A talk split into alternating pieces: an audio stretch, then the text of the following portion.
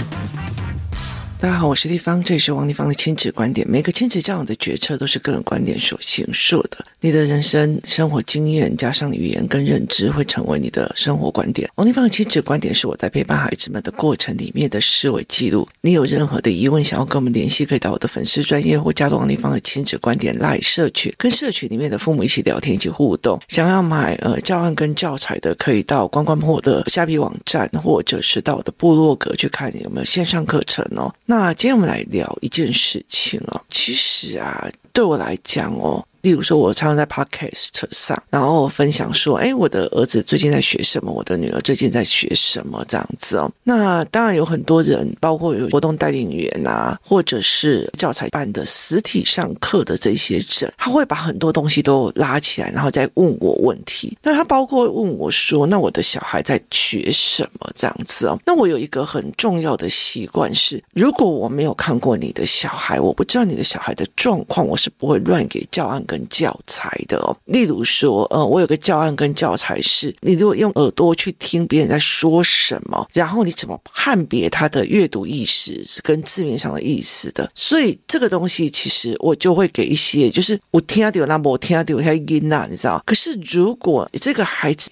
每次他都打开耳朵在偷听别人讲话，甚至会自我解读的过度的，那我就不太敢让这种小孩，因为到最后他的耳朵的训练的太好，又想的太多，你到最后你你你扛不住哦，所以我就常常会有这样子的状况，我会去观察小孩，然后去看哪一个孩子适合什么。所以有很多人就来问我说：“哎，那你跟你女儿看什么？你给她做什么？”这样，那我女儿已经高中了，所以其实有很多的比较大一点的孩子的妈妈就会来问，然后我就会给他们看所谓的资讯差，就是一般的人都还在走学校体制的时候，我们在读什么或上什么。那有些妈妈回去就会去跟她的儿子讲哦，或者是她女儿讲。那我现在目前为止哦，包括呃。同样来问我的，然后呢，我有讲，就是哦，例如说我的女儿在修国外的某些学科的公开课，然后甚至我的女儿在读某个领域的某一个人的线上专业课程。那不管这些小孩有一些就是，呃，例如说不怎么喜欢读书的，在高中的后半，那有一个是在那种全台湾前一名、前十的那种学生哦，就是很好的高中，最好的。高中最前面的那个，他们妈妈会有一句跟他们讲的时候，他们会回一句话说：“学这个有什么用？”你有点意思吗？哦，那个时候我就会觉得，哦，嗯，那然后他们甚至还会跟我讲说：“我现在跟小孩讲叫他学什么，他就不理我。”哦，嗯。啊，好。然后呢，后来其实有一天哦，其实我女儿最近她在学一个叫做中国政治思考史。然后呢，其实有一个妈妈，她就跟我讲说，我以后一定要让我的小孩学政治。然后我就看着她，露出一种惊慌的眼神哦，因为我是学政治的。然后他就跟我讲说，学政治的人思维模式跟思维逻辑都跟人家不一样。我就说对，因为他自己的老公是。就是法国的政治经济学院出来的，所以他其实会理解，它是一个思维模式的不同。那后来我为什么会在讲这件事情的原因，在于是说，我在我国中的时候接触的历史，你知道那时候的历史是一种洗脑的教育，现在也是啊。那历史的切入点几乎都是死背。你就背那个什么黄河流域流过哪几个省份呐？哦，然后那个什么长江又流过哪几个省份呐？哦，然后什么什么，反正就是，然后甚至那个地理，然后还有包括历史什么在哪一年呐？然后什么八国联军是哪八国啊？他在背这个东西哦，所以那个时候我就觉得，为什么要读历史？读这个有屁用啊？哦，我读这个有屁用哦？然后，所以我对历史也就觉得，干嘛要读这些东西？我干嘛？背这些东西哦，所以我那时候也是很排斥的。我一直到了大学，我一直到了大学的时候，我遇到了一个政治系里面的历史老师，然后他就跟我们解释了，就是这世界上没有昏君跟明君这件事情，他其实都是那个社会体制里面会出来的那个人。就是他其实就是那个社会体制，在那个时候的社会体制里面必定的样貌。例如说，清朝去打明朝，然后清朝赢了。可是这一次的战争里面死了太多的人了，所以其实后来他们的田地就是一块田就两个人在吃而已，所以还有多的可以去卖给别人。所以，所以就是。开国元老的下面那两个通常都是明君的，就是他说你只要把历史拿起来看，开国元老的下面都是明君，就他们越生越多，越生越多，田粮不够吃了，就变成流寇，流寇就会只要一次的呃天灾让稻谷不收，他们就会起来暴动。因为他饿嘛，然后就会再杀一群人哦，所以后来到最后才会说什么一胎化，两个孩子恰恰好，其实都是在对这件事情的反噬，所以它其实是有个逻辑脉络出来哦。那时候简直是震碎了我的当时的三观，然后那个时候我还有呃，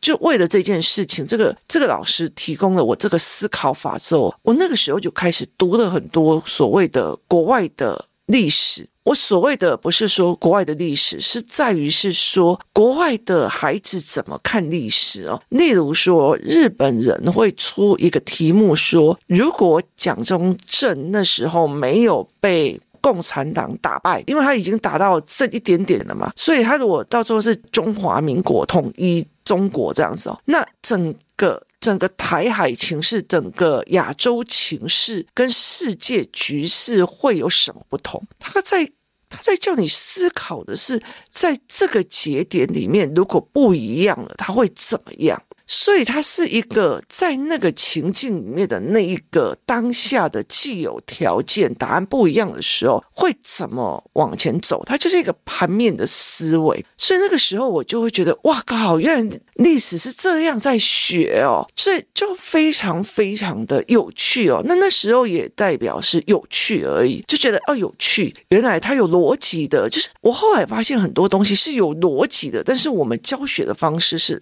把它搞得很片面。然后这样要死背死读，所以你会很痛苦。其实你只要记逻辑就好了。所以现在我在陪我儿子或者是我女儿念书，我在聊，都会用逻辑的东西去打，然后他们也很习惯用这样子的去把大脉络搞懂，然后他们就很不喜欢去走细节死背哦。有些题目真的让人家觉得很奇怪，这样子哦。那他们就用这样子的过程，然后呢，后来呢，最近呢，我就在想一件事情，我在看原则，也就是桥水基金创办人的那一个人，他其实跟我很像，就是他后来在看人性，人性在看生物，就是看动物学，就是人是动物嘛，所以你常常在在讲小孩某些事情的原因的时候，我会想到人就是个动物啊，他本来我们就是个群居动物啊，就是要。就是就是要证明自己厉害才能够生存下去，所以小孩会摇摆不是没有原因的。那所以在这整个过程里面，我就会去看他的成长历程的时候，我忽然发现了一件事情：他后面开始研究历史，他有一段时间开始研究历史，尤其是经济史。他发现了一件事情，叫做历史会一直在重演，所以那个时候是那个环境的那个人心取向而造成的必然结果。哇，那就跟我以前在看那个。历史的角色是一样的。那后来，其实我们在读政治的过程里面，也会包括，例如说，呃，英国的诸侯，英国的诸侯，他为什么不想要去杀掉国王？因为他是打仗赢了，被人家呃国王送给他领地嘛。所以以前英国的那个诸侯就一块一块的领地，那那个领地让他变得很有钱，有城堡，有干嘛？那可是这个东西是国王赐的，国王再怎么烂，我也不能去杀他。可是我不能杀他，我有比他强。你有点意思吗？那因为我比他强，所以他就会跟你讲，你国王不可以做 A 四哦，不可以做 B 六，不可以做，所以他们都要签那什么联合宪章，什么都不是哦。那其实对他们来讲，就是一个权势的平衡，就是一个权力的平衡，那是必然的。然后因为签多了，后来到时候也有国王不鸟的嘛，然后也有怎么样，后来才会开始有上议会、下议会这样子整个弄出来，所以。所谓的诸侯，所谓的城邦的领主，看起来好像是一个很封闭的、很不好的系统，可它也促进了一些民主政治的一个起源呢。所以在这整个事情里面，看起来是坏的，可是它导引到好的地方去。那我后来其实这一套的思维逻辑也影响我蛮多的。所以我就在想说，当我看到我的儿子女儿在死背历史的时候，我就会很挫，因为他会变得很无趣，而且不知道为什么要读这个东西。如果你的知识体系是一种思维模式，你就会很过瘾，就觉得哇，原来是这样想的，原来是这样弄，就会很过瘾哦。可是当你读书的方法是不对的时候，每一个叫你多学，你都觉得好烦哦。为什么要学这个？所以那个时候，我在小时候。用错读书方法，用错读书的角度去看历史的时候，我就觉得我为什么要背这个？我为什么要背长江流域流过哪几个？我为什么要背八国联军到底是哪几个？我为什么要背什么什么什么什么什么？就是我为什么要背这些？可是后来到了大学，我才会知道，哦，原来历史这样解读。后来我就再去研究很多的书，才会发现原来。别人是这样教历史，而我们是这样教历史。他其实只是要你热爱中国大陆的那一块土地而已哦，就是当权人爱的那一块土地。所以其实对我来讲，我就觉得哦，可是那个时候我真的超讨厌历史的。那现在再去看，不管是中国的历史或中国的文言文，包括说自己是政治系，我们要学政治思考史、政治思想史的意思，就是说当下的。当下的那个环境里面，例如说道教、儒教，然后跟法家。他们是不同的政治思考而出来的派别跟派系，所以有很多的文言文是从某一个人或者某一件事情是法家在讲，或者是儒家在讲这件事情的一个单方片面，他并不是说哦，这个孔子讲过的就是真对的，所以他用不同的角度在思维这一块，那你就觉得非常有趣哦。那后来其实我就在跟我女儿在聊的时候，我就跟她讲说，哎。你既然商业商业都看了一些，那你要不要？因为他呃有一些社会学，就是呃社会科系要读嘛。那我就跟他讲说，你要不要去看一下，就是听一下这些人在讲，就中国的政治思考史或西洋的政治思维逻辑。那我就说，你就去看这个东西哦。那他就会说，哦好，因为。对他来讲，学一个东西，他妈妈给他的是一种思考模式，跟去看这个人怎么讲历史的思维逻辑。可是课本里面的大部分都是背的，而且是片段的，所以还会觉得很痛苦。那我后来才会理解一件事情：这一些大孩子们在问为什么我要学这个？那。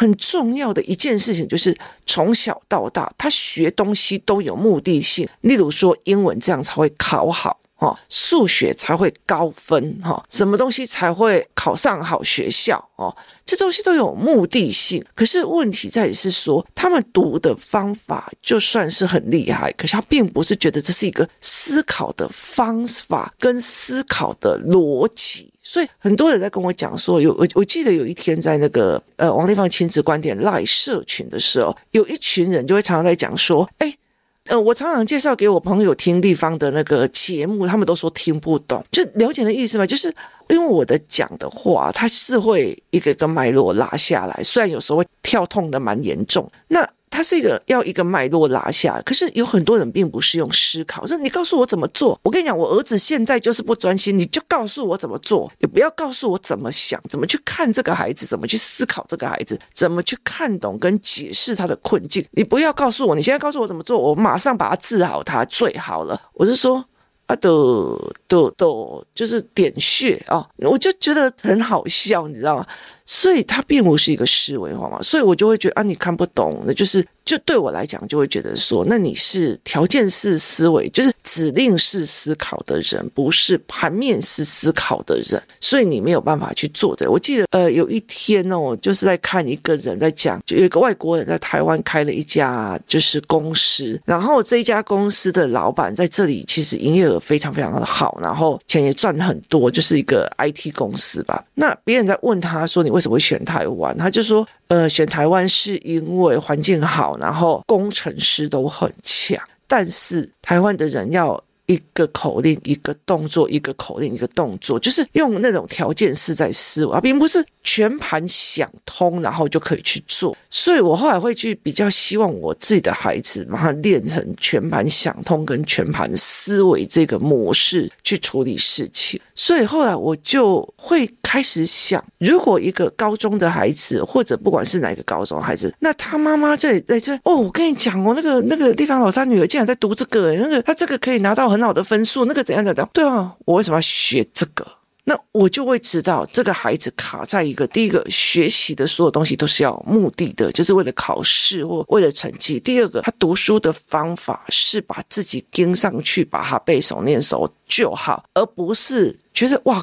我学到一种思考模式，或我多学了一种思维模式的这个角度。如果你今天是思维模式，例如说，我以前非常非常讨厌讨厌读历史，然后我会觉得说，为什么我要读这个？好，可是当我去政治系看到历史老师是这样在解读历史的时候，我就会忽然很好奇，所以我才会去收集各国的学生，尤其是高中生，他们怎么在教历史这一块。然后我就觉得哇，好好玩哦，原来是思维逻辑跟思维模式，我就会一直研究下去。然后呢，后来有一段时间我就放了嘛，因为历史必然并不是本人喜欢的，所以那个时候呃我就放，那我就大量的在读政治逻辑跟政治思维，或者是读桑德这样子哦。那后来一直到了桥水基金负责人的的原则的这一本书，他一直在研究历史，甚至他会跟很多的人在谈历史的时候，我就忽然理解了一件事情，就是他们去用。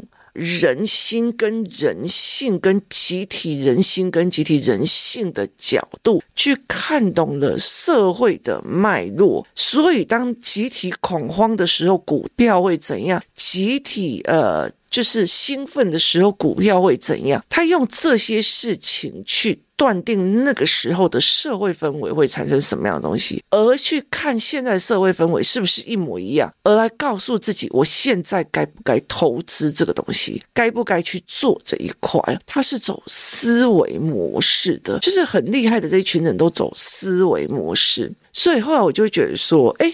我就问我女儿说：“为什么？为什么你都会来问我？我现在在读什么？就是。”他就会跟我讲说，我现在知道说你在读这个东西，所以你的思考模式会变什么呀？有一次我叫他读了一本书，然后他花了二十天去把那本书读完。后来佳佳就叫我们去跟他玩一个桌游，是一个商业的桌游。那个时候我就发现我的女儿的投资的走向完全都不一样。她所谓的斜杠都是去投资所谓的循环经济的，就是例如说我坐在那里，然后 YouTube 会帮。我有钱进来这样的循环，它并不是说我还要再去什么咖啡馆打工那样子，你就会发现他的思维模式不一样，然后就很开心，他就非常开心。妈，我看了那一本书之后，我的思维模式都不一样，所以他会常常在问我说：“妈，你现在在读什么书？妈，你现在在听什么？妈，你现在在看什么？你怎么想的？你的思维模式怎么弄？”那看到我看。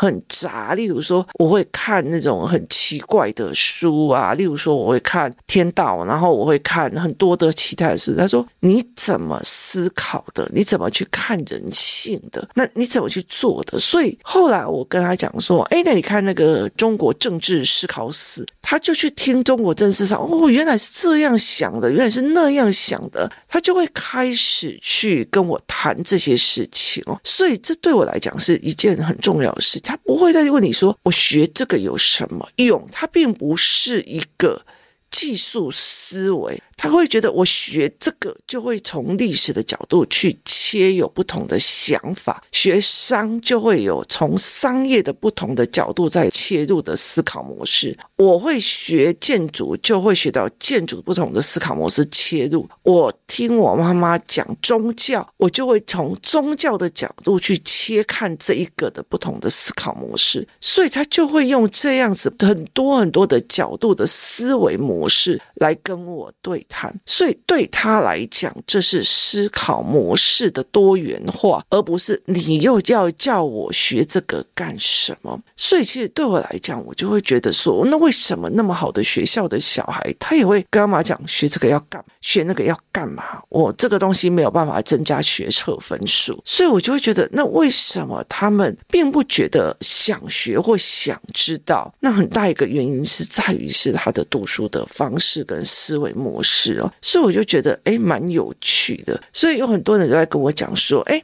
丽芳，那个我的小孩就是问我说，那我学这个干嘛？然后我就笑笑就不讲话。我觉得对我来讲哦，就是当你觉得你学到一个很厉害的东西哦，你怎么可能会还要去说服别人来学？你这个意思吗？就是。就就好像是说，如果我有通天眼，我知道明天哪张股票会很厉害，而且我知道那个逻辑是什么，我怎么可能会去教人，而且还还求人家来学？